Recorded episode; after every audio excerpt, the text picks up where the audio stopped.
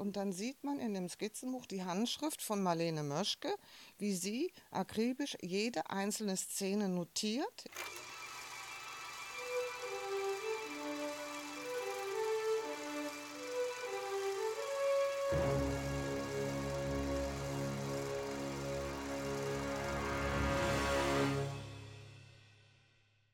Herzlich willkommen zum Podcast des DFF. In der gleichnamigen Serie erzählen wir Filmgeschichte in Objekten. Am Mikrofon ist Frauke Hass. Ich leite die Pressestelle des DFF und spreche heute mit der Architekturhistorikerin Dr. Heike Hamburg, die sich in ihrer Promotion mit der Zusammenarbeit des Architekten Hans Pölzig und der Bildhauerin und Architektin Marlene Möschke-Pölzig auseinandergesetzt hat. Möschke-Pölzig wurde in der Film- und Architekturgeschichte häufig nur als Ehefrau des Architekten Hans Pölzig wahrgenommen. Dabei war sie selbst eine aktive Architektin, die auch das Wohnhaus der Familie im Berliner Westend entworfen hatte. In zahlreichen Filmproduktionen war sie für Bauten oder Requisite zuständig. Heute sprechen wir über eine Reihe von Skizzenbüchern Möschke-Pölzigs, in denen sie zeichnerisch Ideen entwickelte.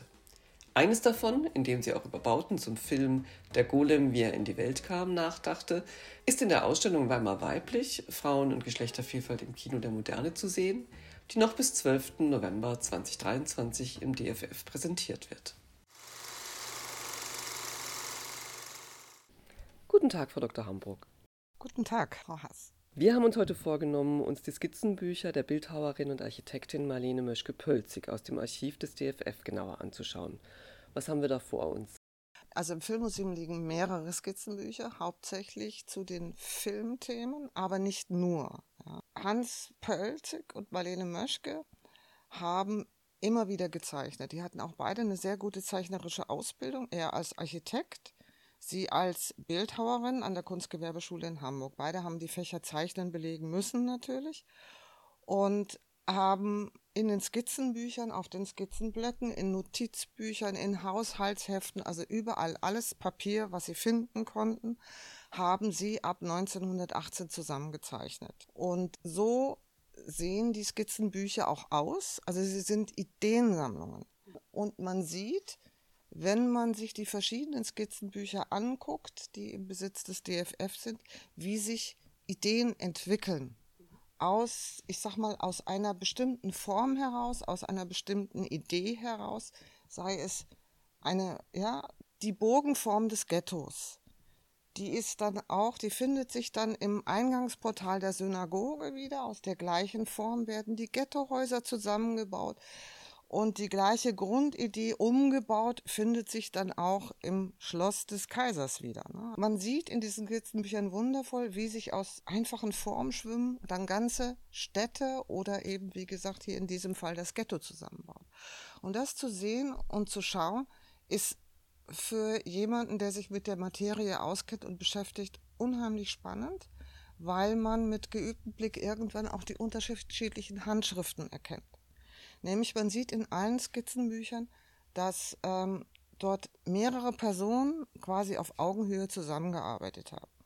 Das heißt, die Skizzenbücher transportieren auch die Idee der Zusammenarbeit dieses Künstlerpaars, nämlich auf Augenhöhe zusammenzuarbeiten, Ideen zusammen zu entwickeln und sie sich auch gegenseitig zuzuschicken, weil sie nämlich oft an verschiedenen Orten gearbeitet haben. Also sie oft in Berlin, also sie eigentlich immer in Berlin, manchmal in Hamburg und er vor allen Dingen in Dresden. Das heißt, könnte man sagen, dass die Skizzenbücher mehr oder weniger Dokumente lauten Denkens sind? Ja, so in dieser Art kann man das ausdrücken. Wie gesagt, das eine Skizzenbuch, das auch in der Ausstellung zu sehen ist, zeigt wirklich auf wunderschöne Art und Weise, wie ganz bestimmten Architekturen, also der Synagoge oder dieser Idee der Schlosssilhouette auf dem Berg, die die gleichen gebogenen Windungen, ja, sozusagen aufweist, wie dann auch die Ghetto-Mauer mit dem Ghetto-Tor, zeigt auch wunderschön schon, wie auf diese Massenszenen und auf diese, ich sag mal, auf diese Filmkulisse hin alles zugeschnitten ist. Und dann sieht man in dem Skizzenbuch die Handschrift von Marlene Möschke,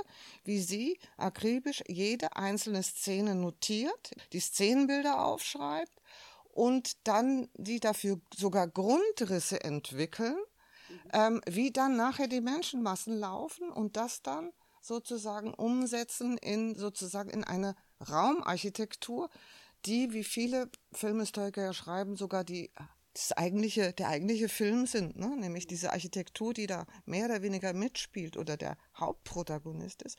Und das findet sich in den Skizzenbüchern wieder und ganz besonders in diesem, denn dort findet man die Handschrift von Marlene Möschke, man findet auch die Handschrift von Hans Pölzig und man findet noch eine dritte Handschrift, nämlich die wo ich mir allerdings nicht ganz sicher bin, weil ich habe die Briefe von Paul Wegener nicht gelesen, aber die dritte ist sehr wahrscheinlich die von Paul Wegener, die alle drei in diesem Buch zusammengearbeitet haben, Ideen entwickelt haben, und zwar nicht nur für den Golem, sondern auch für einen weiteren Film, den sie sozusagen in Arbeit hatten, nämlich den Untergang von Veneta.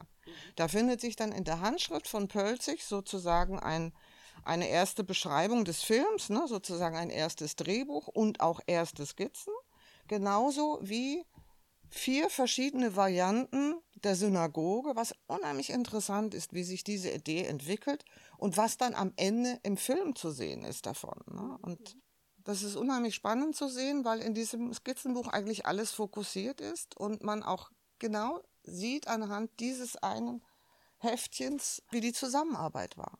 Ja, aber dass man einfach nicht mehr sagen kann, der Film Golem ist von Hans Pölzig, sondern der ist von beiden. Mhm. Und wenn man jetzt Anteile werten will, ja, dann ist da mehr Marlene Möschke drin als Hans Pölzig, weil sie hat auch das Set gebaut, sie hat die Modelle gemacht und ja, sie war vor Ort und hat äh, sozusagen alles betreut. Vielleicht können wir uns das mal an, an einem Beispiel oder an mehreren Beispielen in dem Skizzenbuch angucken. Sie haben es ja mitgebracht. Also ich habe das mitgebracht, genau. Ja, also ne, da gibt es zum Beispiel diese Auflistung erstens Sternenhimmel. Ne? Das ist die erste Eingangsszene. Ne? Da ist die Silhouette des Ghettos zu sehen mit diesen ja, wie Hüte ragen die über den, ja, über diese, über diese geschwungene Form der Ghettomauer hinweg. Ja, Silhouette des Ghettos mit dem Turm, ne, der auch ein wichtiges Motiv ist, dieses Turmmotiv. Und dann das, Lab, das Laboratorium, sozusagen die Gegenfigur, ne, das ist dieses aus, ich sag mal, aus Gewölbebögen zusammengebaute mauschelnde Höhlen, die sozusagen die Gemeinschaft wirklich schon bildlich zusammenhalten. Und dann irgendwann das Gegenbild, ne? diese Bergform, nennen wir es jetzt mal, mit diesem kristallinen Schloss auf der Höhe. Und dann dieser eckige Saal mit den Rankenmotiven, also quasi im Grunde genommen so, ja, wie, wie wenn man es gegenüberstellen will, Gotik, Rokoko, ne, das eine total überladen mit Rankenmotiven, aber eckig, ja, ein Kastenraum und dann im Gegensatz dazu der Ghettoraum, der aus Rippengewölben zusammengebaut ist und sozusagen wirklich sich nicht ausbreitet, sondern sich wirklich sozusagen, wie soll man das sagen, um einen rumschmiegt und Geborgenheit geben soll. Geborgenheit, aber auch gleichzeitig die Enge zeigen soll. Und diese, diese Elemente werden sozusagen in, äh, in dem Skizzenbuch durchgespielt. Ne? Also, und welche Architekturelemente eine große Rolle spielen. Ne? Also das Ghetto-Tor zum Beispiel wird herausgehoben. Das spielt eine große Rolle mit, mit der Mauer. Dann natürlich die Treppen. Ne? Mhm. Also wenn der Junker Florian, diese Wendeltreppe, die wie ein Ohr aussieht eigentlich, ne, in das Laboratorium runtersteigt, also dem Mädchen sozusagen hinter, der jungen Frau hinterhersteigt, dann ist das die gleiche Wölbung, findet sich dann wieder an, in der Burg, findet sich in der Ghetto-Mauer wieder mhm. und in unterschiedlichen Konstellationen und ist natürlich auch darauf abgestellt, tolle Bilder zu kreieren. Mhm. Ja, man findet auf verschiedenen Blättern die Grundrissform des Ghettos wiedergespielt mit den Straßenzügen. Man findet äh, sozusagen hier immer wieder diese Grundidee, ne? mhm. dieses, dieses Aufstiegs, dieses gewundenen Aufstiegs und dann oben diese, wie soll ich das sagen, wie, diese kristalline, phallische Form schon fast, ne? dieses, äh, dieser, der, des Schlosses. Ja, und dann eben immer wieder dieses Motiv des Synagogeneingangs, die auch das Ghetto-Eingang bildet. Mhm. Und die gleiche Form findet sich auch wieder in dem großen Saal im Schloss, aber dann völlig überrankt und überwuchert. Hat sie also bewusst, wollte sie, dass bestimmte Formen sich einfach immer wieder genau. wiederholen? Genau, genau aber auch ganz klar deutlich machen, ne, das Ghetto, das ist sozusagen die ursprüngliche Form. Mhm. Und in, im Schloss ist sie dann überrankt, überwuchert und mehr oder weniger eine andere Gedankenwelt, die sozusagen beide widerspiegeln in der Architektur, ne, die beseelt ist. Das ist diese Idee in der Zeit, dass Architektur Ideen transportieren kann, Gedankenwelten transportieren kann. Die ähm, Phantasmorgien hat, hat Peter Behrens das, glaube ich, mal genannt, oder Bruno Taut war, das bin ich mir nicht mehr so sicher. Also das ist die Architektur und Architekturräume haben in dieser Zeit, also wo sich die Architekten und die Bildhauer ausprobiert haben, also das, da war der Film wie das Bühnenbild eigentlich eine ideale Spielwiese. Mhm, mhm. Ja. Und das spiegelt sich dann auch, wie gesagt, in den unterschiedlichen Skizzenbüchern. Hier ein ganz total schönes Blatt mit der Synagoge. Mhm. Haben sie nicht umgesetzt in dieser Form. War, war sozusagen der Architektur des Schlosses viel zu nah in dieser Situation. Ja. Deswegen haben sie das dann wieder geändert. Da in der anderen Skizze das Himmelbett. Ja. Das ist, was Sie dort sehen. Und hier immer wieder diese Idee, ja, man sieht es, bestimmte Formen durchzuspielen und auszuprobieren in der Wirkung. Ne? Wie sie, wie bewegt und dynamisch auch die, die Formdynamik durchzuspielen. Kann sie auch ne, in dieser Form drohend oder geborgen erscheinen. Ne? Das ist äh, im Wechselspiel. Und dann fängt ganz plötzlich, wenn man eine Seite weitergeht, verselbstständigen sich diese Ornamentformen mhm. und plötzlich ist nicht mehr Marlenes Handschrift da, sondern es ist Hans Pölzigs Handschrift da und dann liest man Vineta. Mhm. Das nächste Projekt. Ja, das ist auch ein ganz klassischer Stoff, Untergang von Vineta. Da gibt es mehrere Skizzenbücher, äh, wo sie sich mit diesem Thema beschäftigt haben. Auch wunderschöne Entwürfe dazu, sogar in Farbe, aber die liegen, glaube ich, nicht im Filmmuseum. Ja, das ist sozusagen das zweite Projekt und dann gibt es noch ein drittes Projekt, was sich hier spiegelt, in der Handschrift von Paul Wegener und äh, es ist, dieses Skizzenbuch zeigt damit auch, zeigt auch die Zusammenarbeit der drei und zeigt natürlich auch die Idee, die dahinter steckt, weil sie wollten 1920 schon ein eigenes Filmstudio gründen zu dritt, ne? haben dafür Filmstoffe entwickelt, haben dafür unzählige, ja, unzählige Skizzen schon entwickelt, wie, wie das aussehen könnte. Es muss denen auch ungeheuerlich Spaß gemacht haben, mhm. ja, wenn man das sieht, die Fülle. Ähm, ist aber nichts draus geworden. Ja. Also sie haben dann nur noch mal ähm, die Le Le lebendigen, lebende Buddhas, genau, die lebenden Buddhas haben sie noch mal verwirklicht.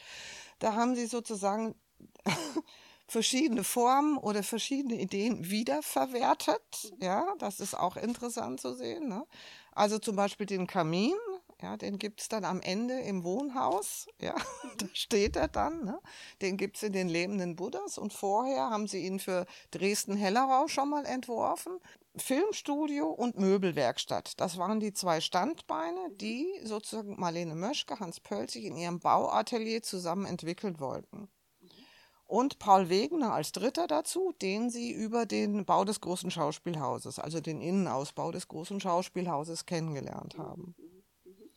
Das waren die Sachen, die sie in dieser Zeit umtreiben. Und das, ja, das, das heißt, ich habe in dem gleichen Skizzenbuch, wo sie sich die meiste Zeit mit ähm, eben mit diesen Filmen beschäftigen, also Golem, Untergang von Veneta, finden sich dann zwischendurch ganz plötzlich ja die Teilentwürfe für Möbel. Mhm. Das heißt, ja, es spiegelt auch, dass immer mehrere Projekte gleichzeitig ja, mhm. verfolgt wurden und das spiegelt sich dann auch dort. Und dann dieses eine wunderhübsche Skizzenbuch, wo sich die äh, Skizze mit der Brücke befindet mhm. und auf der Brücke eine Madonna. Das haben sie auch unzählige Male durchgespielt. Mal ist es eine eher gotische Madonna, mal haben sie sogar darüber nachgedacht, eine andere Heiligenfigur zu nehmen.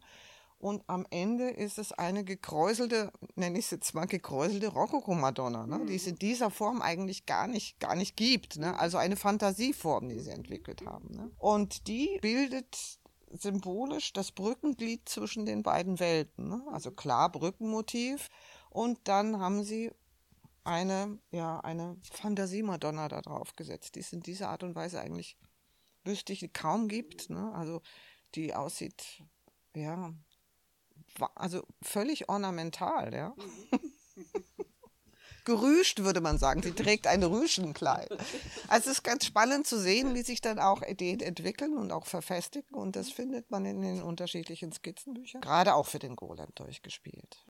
Wie hat man sich die Spurensuche vorzustellen in den Skizzenbüchern? Also ich sage es ganz offen, als ich mir das online auf filmportal.de kann man sich die Bücher ja angucken. Wenn man da so durchscrollt, als Laien versteht man erstmal gar nichts und findet sich nicht so richtig zurecht. Wie schwer ist das äh, für Sie oder wie intensiv mussten Sie sich damit beschäftigen, um da die, die Spuren rauszulesen, die ja. Sie jetzt so, so leichtfüßig beschreiben? Ja, das ist gar nicht so einfach. Mhm. In der Tat, das ist gar nicht so einfach, weil ähm, A, erstens verschiedene Projekte gleichzeitig ja, betrieben wurden und viele Projekte aus dem gleichen, ich sag mal, erstmal die gleichen Grundideen haben und dann weiterentwickelt werden. Also sprich, aus der Silhouette des Schlosses wird dann die Majolika-Kapelle für die Karlsruher Majolika-Manufaktur. Man muss, im Grunde genommen, muss man ein gewisses Vorwissen haben, damit man die wirklich identifizieren kann. Ansonsten sieht man eigentlich nur, dass da jemand mit Können zeichnerisch einfach Ideenskizzen hingeworfen hat und man sieht, wenn man dann den fertigen Film sieht, dann erkennt man die Motive wieder.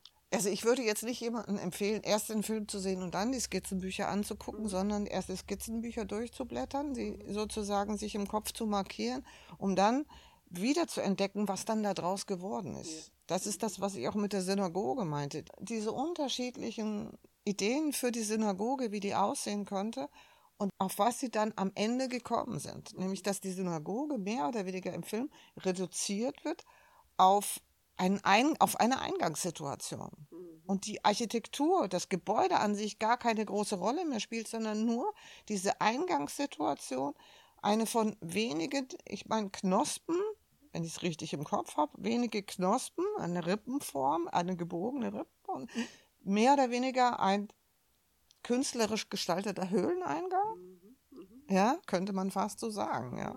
Warum ist es wichtig, dass eines der Skizzenbücher in der Ausstellung Weimar weiblich zu sehen ist? Skizzenbücher transportieren die Idee, ja, und sie zeigen auch den, den Werdegang eines Projektes. Mhm. Ja, also hier in diesem Fall ist es so, wenn man sieht, wie sich Marlene Möschke die verschiedenen Szenen aufgeschrieben hat, für die sie sozusagen dann die Ideen und die Räume entwickeln hat. Das zeigt es sehr schön, also auch die ganze Szenenfolge, auf was sie Wert gelegt hat. Diese Skizzenbücher zeigen auch das künstlerische Interesse an bestimmten Dingen. Man versteht dann auch das Filmset besser, wenn man sozusagen die Skizzenbücher gesehen hat. Und das zeigt auch eben, wie gesagt, dieses Skizzenbuch, das in der Ausstellung zu sehen ist, dass dort nicht nur ein Künstler vor sich hingearbeitet hat, sondern dass mehr oder weniger zwei beziehungsweise drei Künstler für den Film wie so eine Art Brainstorming zusammen gemacht haben und immer wieder gezeichnet haben, bis sie irgendwann zufrieden waren. Und das transportiert dieses Skizzenbuch, wenn man es durchblättert und ähm, zeigt aber auch natürlich auch dass beide wunderbare Zeichner und Zeichnerinnen waren. Und es dokumentiert natürlich eben die wichtige Handschrift von ja, Marlene Mischke-Pölzig. Auf alle Fälle. An die sich die Filmgeschichtsschreibung ja gar nicht so erinnert, ja. sondern vor allen Dingen Hans Pölzig steht genau. immer Genau, also dieses Skizz zeigt ganz deutlich, im Grunde genommen war Marlene Möschke am Filmset. Sie hat die Ideen entwickelt. Sie hat sie natürlich mit Hans Pölzig besprochen. Die haben die zusammen weiterentwickelt. Paul Wegener war auch oft mit dabei. Und dann die Architekturen gebaut hat Marlene Möschke. Ja, also die Umsetzung und letztendlich den letzten feinen Schliff, da war sie für zuständig. Das war auch im großen Schauspielhaus nicht anders. Und Hans Pölzig hat ja auch versucht, ja, immer wieder versucht, ihren Namen in die Zeitschriftenartikel zu kriegen. Manchmal ist es ihm geglückt und oft ist es ihm nicht geglückt. Weil damals, klar, 20er Jahre, der große Architekt, hat die Filmkulisse gebaut. Ja? Er selber hat damit gehadert und wollte immer wieder, dass die Sachen unter dem Namen von Marlene Möschke publiziert werden. Sie hat irgendwann für sich gesagt, ich arbeite unter dem Namen meines Mannes, weil unter meinem eigenen Namen ist es, ja, kriege ich, keinen krieg ich keinen Fuß in die Tür. Vielleicht ja. nochmal so zum Abschluss, ähm, was macht Marlene Möschkes Tätigkeit als Bildhauerin und Architektin so bedeutend? Was ist das Besondere an ihr? Sie haben ja schon einiges jetzt dazu gesagt, ja, aber vielleicht äh, nochmal so zusammenfassend. Das ist gar nicht so einfach zu beantworten. Ja. Also sie war eine, meiner Meinung nach, eine richtig gute Bildhauerin.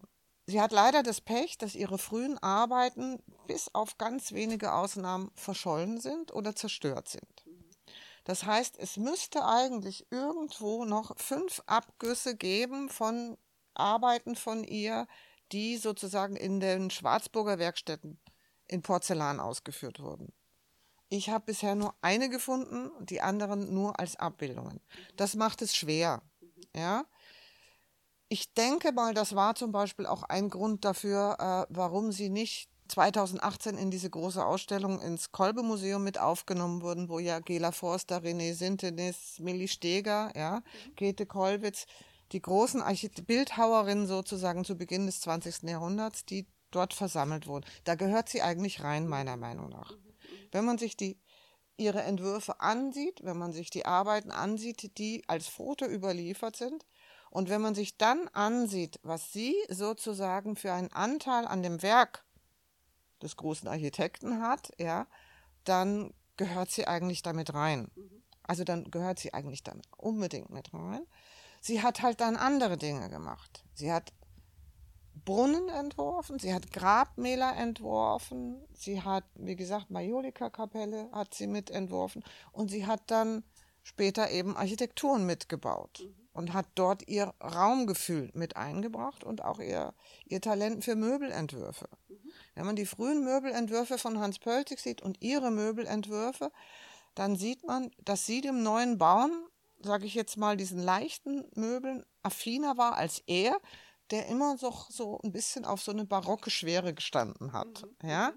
Und da war sie so ein bisschen, ja, die, die das Gegengewicht geschafft hat. Sie hat ja auch das Haus der Werkbausiedlung in, in, äh, in Stuttgart, das hat sie ja entworfen und gebaut. Und das steht ja auch so in dem Ausstellungskatalog, in dem kleinen steht drin, dass sie die Federführung hatte.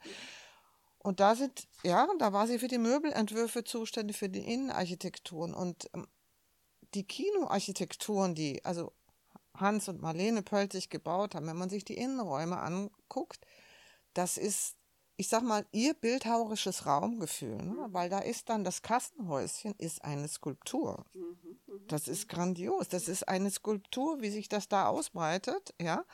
Und ähm, da sieht man ihre Handschrift. Und in dieser frühen Zeit, ja, wo es gerade um das Thema Film ging, Bühnenbild und so weiter und so fort, da ist es, glaube ich, gerade diese, ich nenne es jetzt dieses Modewort kongenial. Ne? Es ist diese kongeniale Zusammenarbeit der beiden, der überhaupt das Ganze erst möglich gemacht hat. Und das, da ist sie enorm wichtig für ihn, ja, muss man sagen. Das war mein Gespräch mit der Architekturhistorikerin Dr. Heike Hamburg, die über die Zusammenarbeit des Architekten Hans Pölzig mit der Bildhauerin und Architektin Marlene Möschke-Pölzig promovierte. Deren Skizzenbücher aus dem Archiv des DFF haben wir uns heute genauer angeschaut. Eines davon ist in der Ausstellung Weimar Weiblich noch bis 12. November 2023 zu sehen. Wenn ihr einmal selbst online darin blättern wollt, die Links findet ihr im Beschreibungstext. Der Film Der Golem, wie er in die Welt kam, ist am Dienstag, 26. September 2023 im Kino des DFF zu sehen. Heike Hambrock gibt vor dem Film eine Einführung zum Werk Marlene Möschke-Pölzigs. Wenn ihr nichts verpassen wollt, abonniert gerne auch unseren Podcast Alles ist Film, in dem weitere Podcasts zu Weimar Weiblich zu hören sind. Aber jetzt erstmal danke fürs Zuhören.